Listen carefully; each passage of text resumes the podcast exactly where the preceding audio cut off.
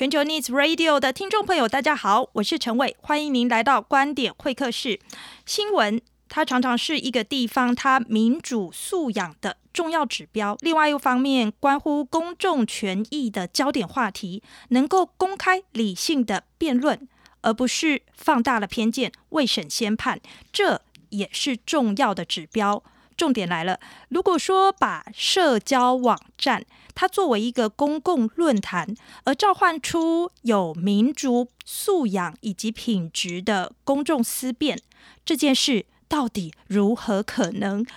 我要为大家介绍今天在观点会客室的我们特别邀请来的来宾，他是政治大学传播学院的副教授施从仁，施老师您好。嗨，主持人好，各位观众朋友，大家好。施老师，我们在讨论这个议题啊，我们呃，先从就是其实对于大家都觉得呃历历在目的几几件事来谈哦。呃，我我我首先想要请教的事情是说，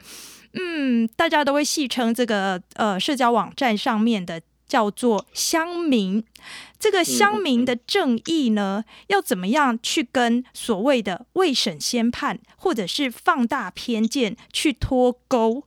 这个网络上面有时候这个媒介特性，它可能会让呃在上面的讨论有一种什么样的特有文化？我可能一次问了两个问题，不过施老师您怎么看？啊、呃，我觉得网络这个东西一出来，当然是某种程度上它增加了很多我们一般人可以去啊、呃、发表言论的机会啦。哦，就是说，不管是早期的 BBS 也好，现在的一些脸书啦，或是一些其他的社交平台都好，就是过去我们在只有传统新闻媒体的时代，我们并不是每个人都有办法接受采访嘛。对。哦，那所以很多人就是他有意见，可能也没地方可以抒发，没有地方可以表达。那现在网络出现之后，的确是让大家多了一个这个可以自由去表达意见的地方了。那不过也如您刚才所讲的，就是说这种自由的意见表达，有的时候并不是那么的理性，有的时候并不是那么的呃对民主的促进有这么正面的帮助哈，所以。我也是觉得说，这个是我们目前需要去讨论的哈，就是说这个空间现在已经创造出来的，我们希望的一个公共的空间已经创造出来的。那重点是说，我们怎么样去运用这个空间，让我们对一些公共事务的讨论可以更加的全面、更加的理性，然后我们可以从里面获得更多的利益。嗯哼，嗯，对我我我想这呃。找答案，找这一件事情的可能的方法，呃，或者是建设性的一种呃尝试的方向，大概是现在的显学。其实我听过我周围我自己的家人哦，他们都还蛮啊、呃，对于所谓的新闻记者有一件事情蛮感冒的，那件事情就是叫做把网民言论。当做是足以代表全民言论，或者是所谓的就是至少过半的，呃，也就是绝大多数的人的言论。大家，我周围的家人其实对这一件事情挺感冒的。那其实他们也蛮担心的，特别是家里面的长辈都蛮担心说，如果政府官员去把网络声量还有意见，呃。作为是政策的制定，甚至是资源的分配，他们会觉得这个会不会排挤掉了他们这一些不太娴熟于在网络上面发言的年长的人？呃，施老师，您对于这一件事情，您觉得是不是有一个平衡的机制呢？嗯，对啊，我会觉得说，以如果以目前这种好像。记者很容易可以从网络上，或者说甚至是从某一个粉丝专业里面，然后看了几个这个呃留言者的言论，然后就说啊网友觉得怎么样，网友觉得怎么样啊？那的确是会让人家觉得说，可能他不见得这些网友是具有代表性的啦。啊，那特别是说具持不同立场的这些。观众他们看了以后就觉得说，谁说的我就不是这么想 哦，所以可能很多人会觉得说啊，那记者找的这些他为什么不找我？他要是找我，我可能就会说另外一种不一样的，提供另一种不一样的声音了。嗯哼，哦，那那我觉得这一这一点的确是说记者需要特别去留意的一点，就是说，因为现在从网络上找那个读者的回应已经越来越容易了嘛。过去就是说，为什么一个记者需要访问消息来源，是因为要让大家觉得说这个东西不是记者自己讲的，而是说它实际上有出自于一个呃消息来源，他提供这样的讯息，记者不带个人的主观偏见，他是公正客观，他只是为了反映这个社会的一个一个现实。那但是如果当今天他去收集的这些资料本身就具有偏误的话，那或许就不能说它真的反映的是这个社会的现实了。那所以呃，现在的网络的这些声量的收集，或者说网络的这些民众网网网，就是网友的意见，是不是真正能够代表所有的民意？我觉得这个东西一定是大家非常重视的了哈。但是我觉得让我想到一个传播里面非常有趣的一个理论，叫做。啊、um，hostile media effect 就是敌意媒体理论了哈。嗯、那这个这个理论在讲的就是说，其实就是有有双方的这个党派阵营嘛。那他们各自都觉得说，媒体其实对对方党派比较友善，对自己党派比较不好。哦、所以我只是在想说哈，不论说媒体怎么样再去寻找更具代表性的这些言论哈，会不会就是说到头来大家仍然会觉得说，好像这些媒体是对对方比较友善，那对我比较比较有敌意了。但是啊、呃，我会觉得说，记者即便如此了哈，记者应该还是要特别去注意这些消息来源的选择哈，因为我觉得这个跟我们目前提到的一些呃即时新闻的的对即时新闻的重视是有蛮大的关系啦。因为现在很多新闻都需要抢快，那在这个抢快的过程里面，很多时候可能就会拿这些简单可以获得的消息来填充版面，或者说当做是他采访的这些。结果，那导致于说，好像这些有被使用到的这些留言，好像他就觉得，好像他是很很能够代表网民的意思。但当然，我们是都知道，事实上不是这样。那所以，如果要我具体的建议的话，我会觉得说，一个是新闻记者在使用这些留言的时候，能不能也采用我们过去传统的方法，比如说这种这种平衡报道。好，如果说这些 A 方的，好，就是有有。用到这些 A 方的这些读者留言，能不能我们也去找一些 B 方的读者留言，来让大家知道说，这些意见可能不是一面倒的偏向某一边啊？这或许是一个记者在做的可以的一个方法。那另外一个就是说，也是一样，从民众这边，从乐听人这边来看，就是说我们大概。也不要那么容易被误导，就觉得说啊，记者写在新闻里的，好像就是代表外面整个大的意见气候。嗯、啊，那如果说大家.这我我在想，这或许也可以是媒体素养里面的一部分，就是我们必须要知道说，记者现在在写稿的这种时空情境，可能已经跟过去不太一样了。那在网络这样的情境之下，很多比较 vocal 的，他愿意去。啊、呃，多讲话的，或者甚至是是像您刚刚讲的，是一种买来的这样子的消息来源，也很有可能被记者所引用。那所以作为一个阅听人来说，我们要是能够去区分这一块，或许啊、呃，某种程度上也能够让我们不要那么去接受啊、呃，那么容易的去接受记者所提出来这样子的一个一个消息来源的引用。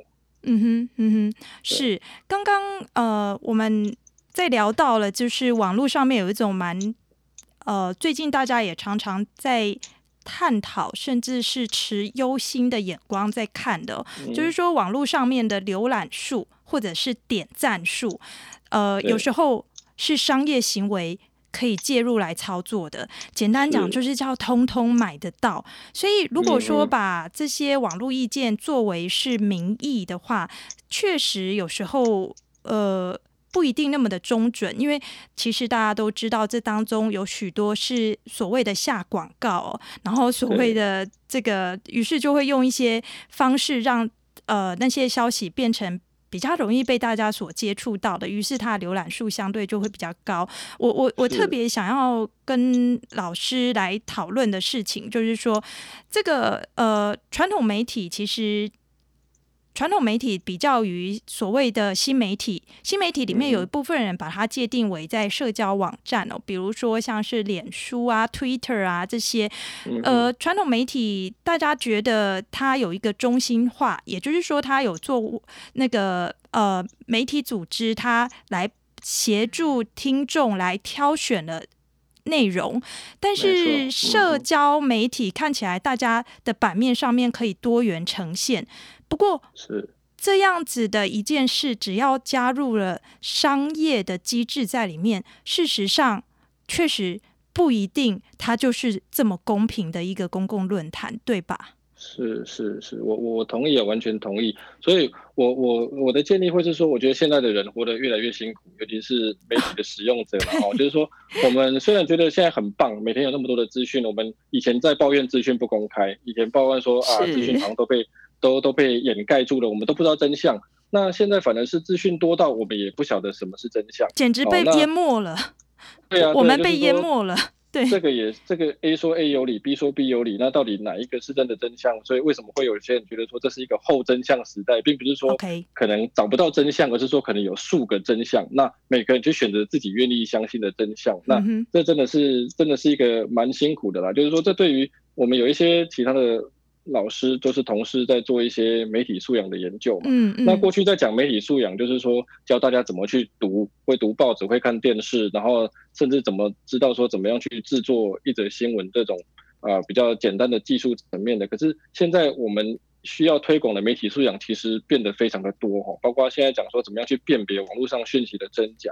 怎么样知道说这些网络上的品质，怎么样让这些找得到讯息之后自己又能够去应用，变成说现在的。人其实是呃需要的这种能力非常的多，比起过去真的是真的是辛苦的不得了哈。那就是还需要了解说，呃，还必须要去了解说，这有些站是用买的，哦，有些浏览数是用买的。因为如果不知道这个背后的这个现象，其实我们对于事实的判断其实会有很大的误差了。嗯哼，对。那所以其实我会觉得说，呃。与其就是说，当然记者这一块、媒体的这一块，我们还是要去要求说，希望他还是能够用一些比较高的标准来处理这样的事情。那可是让一般在一般民众、一般乐听人这边，我们可能也还是要去去教导，或者说去宣导说，呃，媒体目前的制作状况可能跟过去已经不太一样了。那我们必须还要了解一些其他的这些事情，才能够真的是利用资讯，而不是被资讯所利用。嗯哼，嗯哼，是。这个我之前也听过，大家有在讨论说，这种社交网站哦，现在越来越方便，那常常成为社交网站里面的一员，比如脸书里的一员、Twitter 里面的一员，基本上是免费的。但是它到底是促进了人与人之间的交融，还是反而造成人与人之间的实际关系上面的疏离，或者是因为被点赞数左右了？属于自己独立思考的空间。我我我我那时候听到啊，有人在想这样的议题，我觉得是确实是呃很有道理的。这一这个社交网站，它有时候是一体多面。带来多个层面对我们的影响。我现在想要请教施老师的是另外一个层面的议题哦。其实全球的已开发国家大部分都已经趋向了高龄社会。那在 Baby Boomer 就是战后婴儿潮那一代已降，那一代他们其实是不同于他们那一代的父母辈，他们本身是带着养老本，因为他们都有经历过，就是从世界大战之后，然后。迅速的恢复，迈向非常繁荣的这个社会经济的层面，所以他们本身在年轻的时候都攒下了这个养老本了。可是吼，这么说起来，他们其实，在数位的时代哦，在网络社群的时代，他们某一种程度，因为他们的习惯的。呃，习惯的养成，所以被称为数位移民，而不是像那种跟着网络一起诞生的千，对对对，千禧年那一代的数位原住民。这个施教授，您觉得他们网络看起来，有人说它带来了一种新的民主，不再被少数人的言论、意见领袖，还有就是媒体给垄断。可是这一些数位移民，他们在网络时代会不会反而网络？形成了另外一种阶级，他们成为了网络时代里面的新弱势。这群长辈，施老师，我们可不可以谈一下这个层面？嗯，我觉得有可能啦，哈，就是说，其实我们政府在注意这个，不管是数位落差、数位机会，哦，NCC 也有，还有其他的单位也是，哈，其实就已经很多年了啦。那但是。我们的一些重点好像都一直放在这个设备的提供啊，就是说啊，比如说偏乡啦，老年人是不是有电脑可以使用？那网络是不是能够普及？好，就是说这些是 infrastructure，是一种硬体上的一个设施，呃，趋于完善。啊，那但是就是说我们的人人怎么样去使用这些东西？我觉得这个可能很难靠政府这种硬体的力量来解决了。包括我们刚刚提到，就是说网络是，或者说社交媒体，是不是让一个民主更容易去发展？我觉得这真的都是靠说使用的人怎么去使用它。嗯哼。那我我这边手边其实有一份资料哈，就是那个台湾传播调查资料库，就是这个科技部所补助的一个大型的调查哈。它每年都做一次调查，是那刚好在二零一五年的时候，呃，他有他有问到的是一个呃跟政治传播有关的一个主题啦，好，那所以它里面有问到一个使用社群媒体的年龄比例，好，那、嗯、所以我们如果看从十八到二十九岁是百分之九十八都在使用社群媒体，嗯、几乎每一个人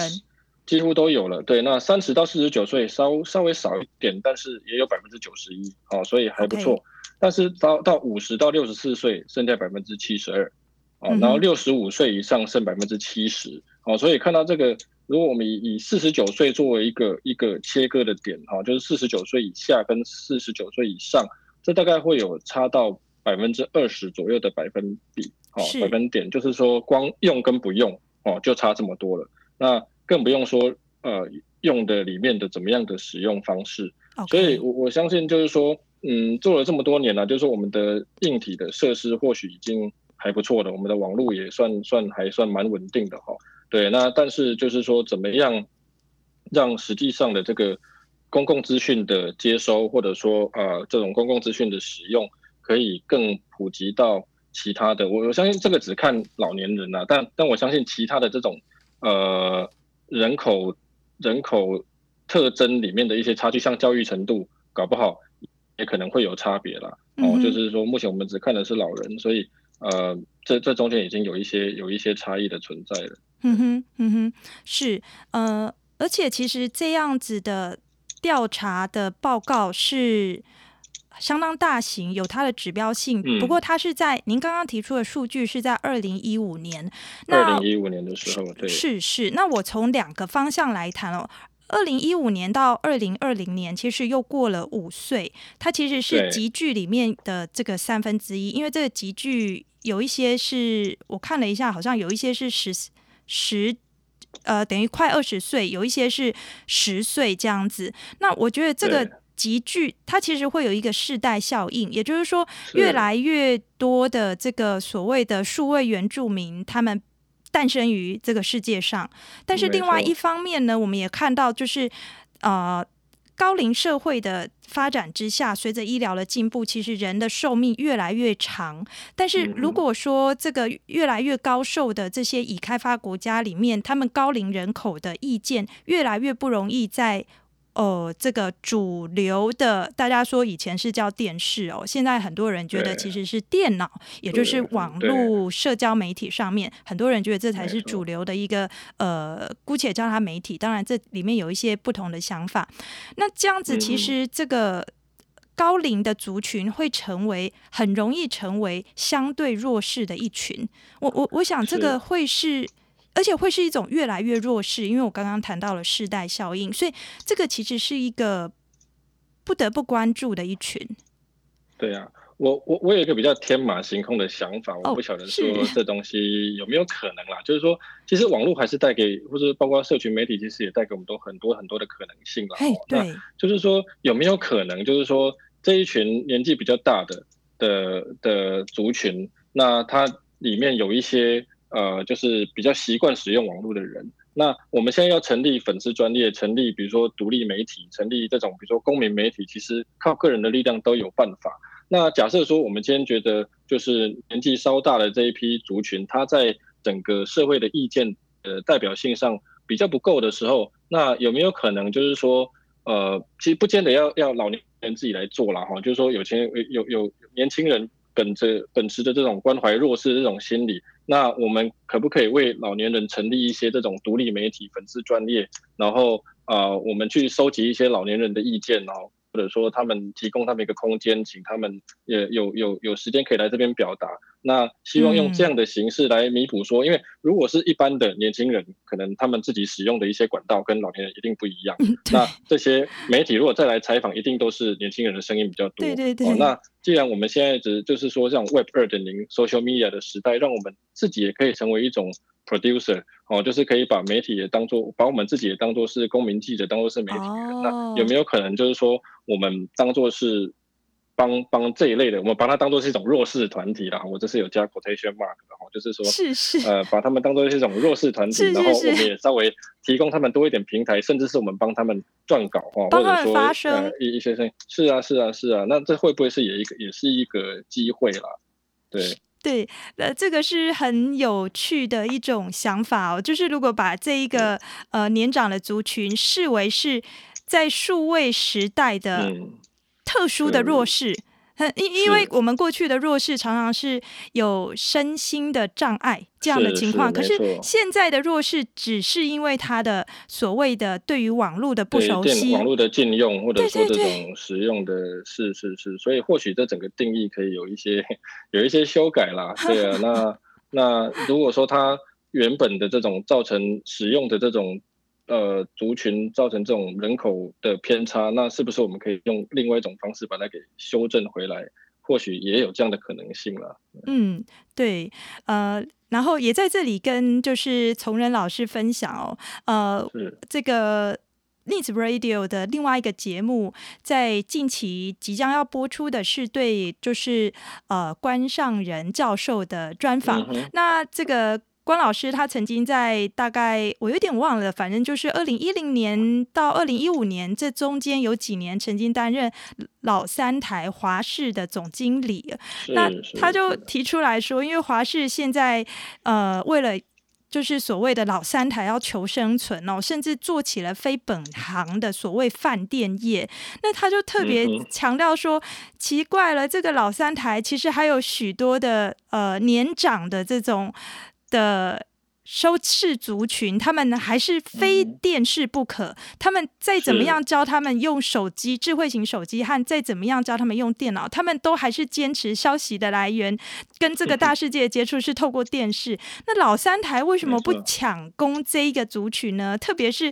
这个彼得·杜拉克哦，还就是不断的在强调说，这个 Baby Boomer 这一代他们是带着养老本来的。所以说，如果抢到了这一个世代，很有可能就。是抢下了一个消费的商机。我那时候听到这个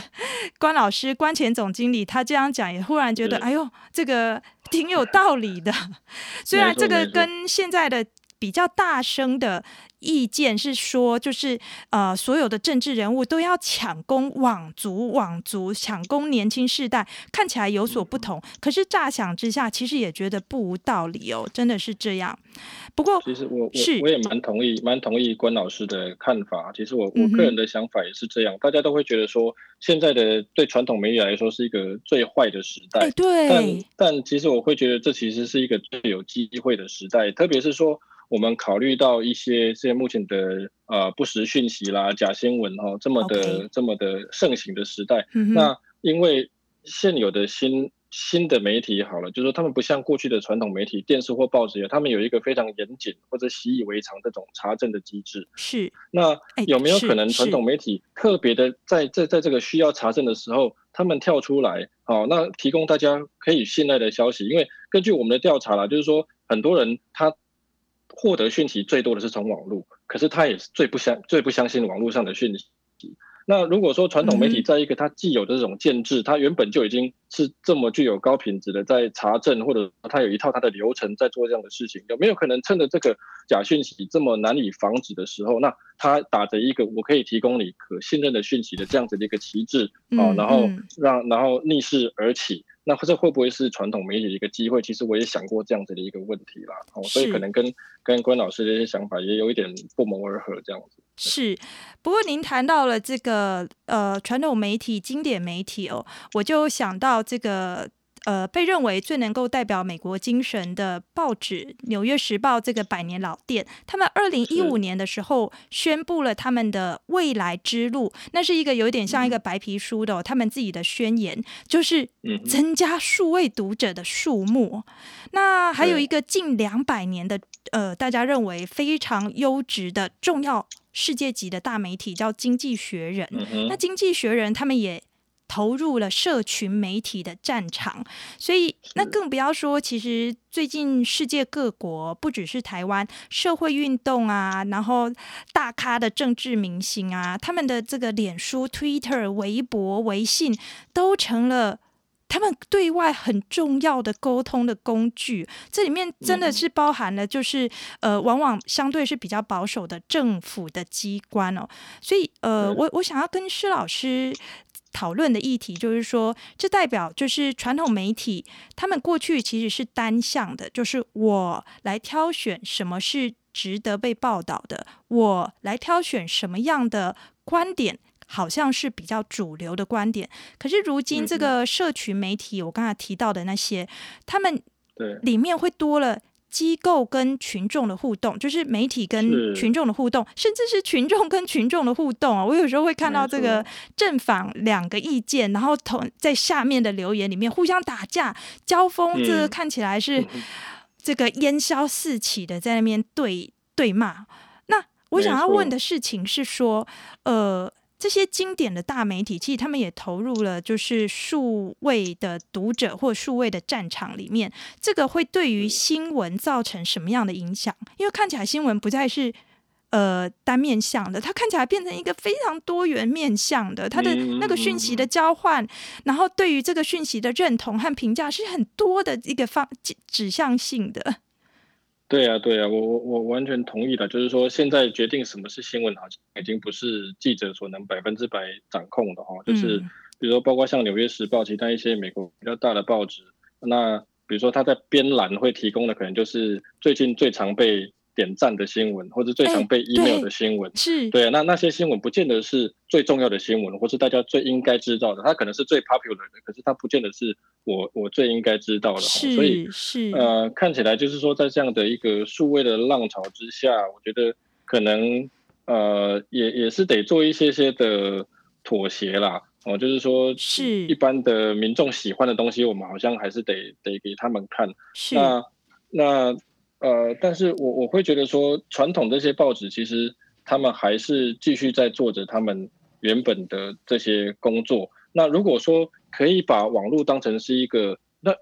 原本就是说新闻是刊登在报纸上，uh huh. 那今天只是大家不买报纸而已，并不代表说新闻或是资讯大家都不需要了。Uh huh. 大家只是从别的管道来看，如果看我们今天大家从脸书上大家转来转去的消息。很多都是还是一样从媒体转出来的啊，并不是说媒体本身就不重要，而是说那个管道，过去我们是从报纸看，那可能从杂志看，那现在这些管道都转移到网络上，转移到脸书或是或是 Line 上面而已，所以资讯本身的重要性它是没有消失的。那我会我会觉得说，像纽约时报、经济学人这一些，他们原本就是做非常高品质的一些报道或是文章或分析，那。他们还是可以仍然持续做着自己的事情，只是说他把原来的通路从过去只有纸本啊，甚至是有自己订阅的这些，他他可以用更广的这些网络上的通道去触及更多的人。那那我觉得，如果他们真的能够做到这样子，那的确也是一个提高资讯品质一个很好的、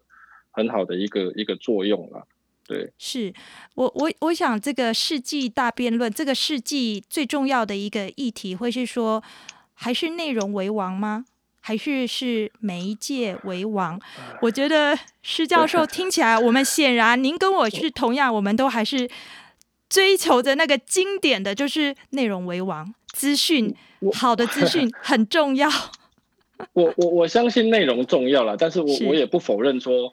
通道的重要性，因为好的资讯如果只被一些些人看见。那就太可惜了，嗯、哦，那就是网络上如果只充斥的一些比较肤浅，就像我们过去从就是大家都批评说电视的收视率可能就是带来一些比较新三色的一些新闻比较容易看，那那那如果是从都是这种好的东西不推广出来，那网络上等于是出现的一些资讯的品质就会比较低了。那所以我我我觉得说内容是非常重要的，可是今天怎么样把这些好的内容让更多人能够看得到，而不要是只是看那一些非常的明星的八卦。其实很多人很在乎，哦、很喜欢看罗志祥，很喜欢看说到底有还有多小三、小四、小五，对不对？那如果《纽约时报》这些东西、《经济学人》这些东西没有推出来，那网络上的平台上是不是就只有只有一些、哦、一些这些八卦讯息？那反而反而是一种呃不太好的现象了。对啊，所以就是说，我觉得传统的这些直报哈，我们所谓的直报或者说比较优良的媒体，它如果真的能够，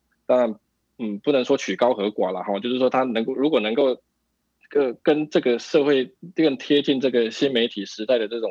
这种发展，那把好的东西真的推出，我相信是有这样的读者的。从《纽约时报》它不是设了读者墙，然后像台湾《天下杂志》它也设了读者墙，就是收费嘛。那其实收完费设了这个收费之后，反而这个读者的忠心程度又更高，那可能订阅的又、嗯嗯、又反而更加正，所以可见大家不是钱的问题，大家对于高品质的讯息是有需求的。嗯哼，那只是说平可能已经不再从纸本，不再从杂志这边去获得。那所以如果可以把原本他们在做的这些很好的东西，可以推到网络上来，那或许其实也是对整个网络品质一个提升有很大的帮助。是有道理。呃，我们今天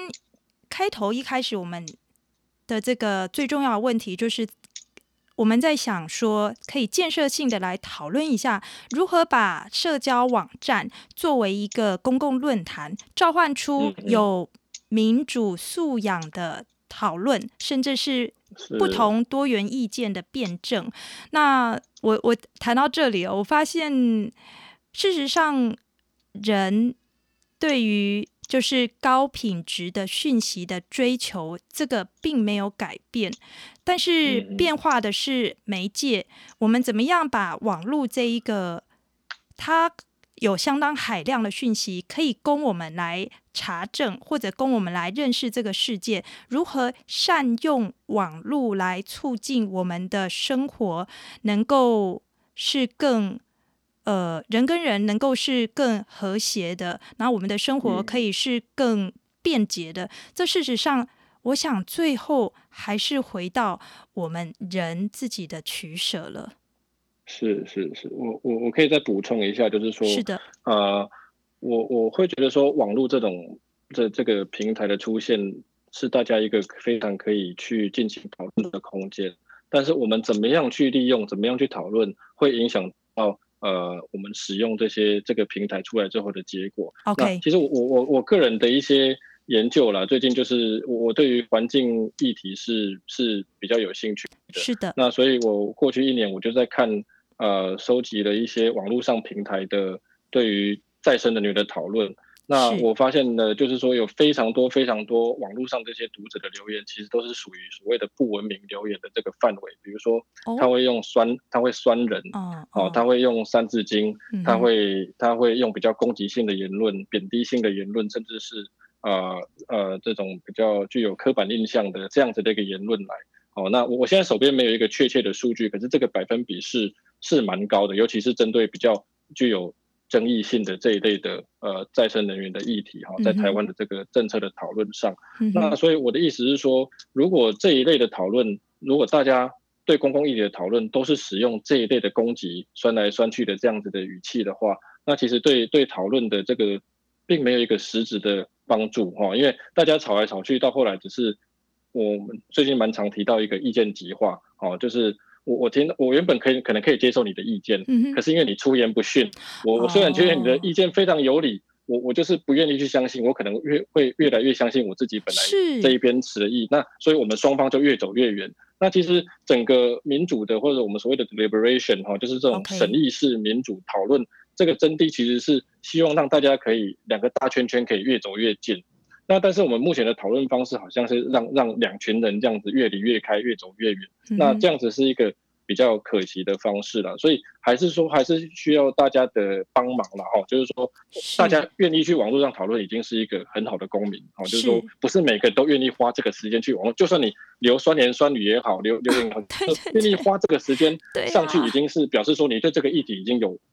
某种程度的关心的啦。是啊，但是假设说我们今天是真的需要解决问题。啊，真的需要想要这个社会变得更好，那是不是在我们打这个留言的时候，我们可以去思考一下，我这样子的发言到底是有助于整个事情的讨论，还是没有？嗯、哦，那如果说每个留言的人心里在发言之前按下这个 Enter 之前，我们都可以去想一下，我这个留言的合适性，嗯、那其实我会觉得网络的这个正面的意义会更容易被被被展现出来。是、嗯、是是。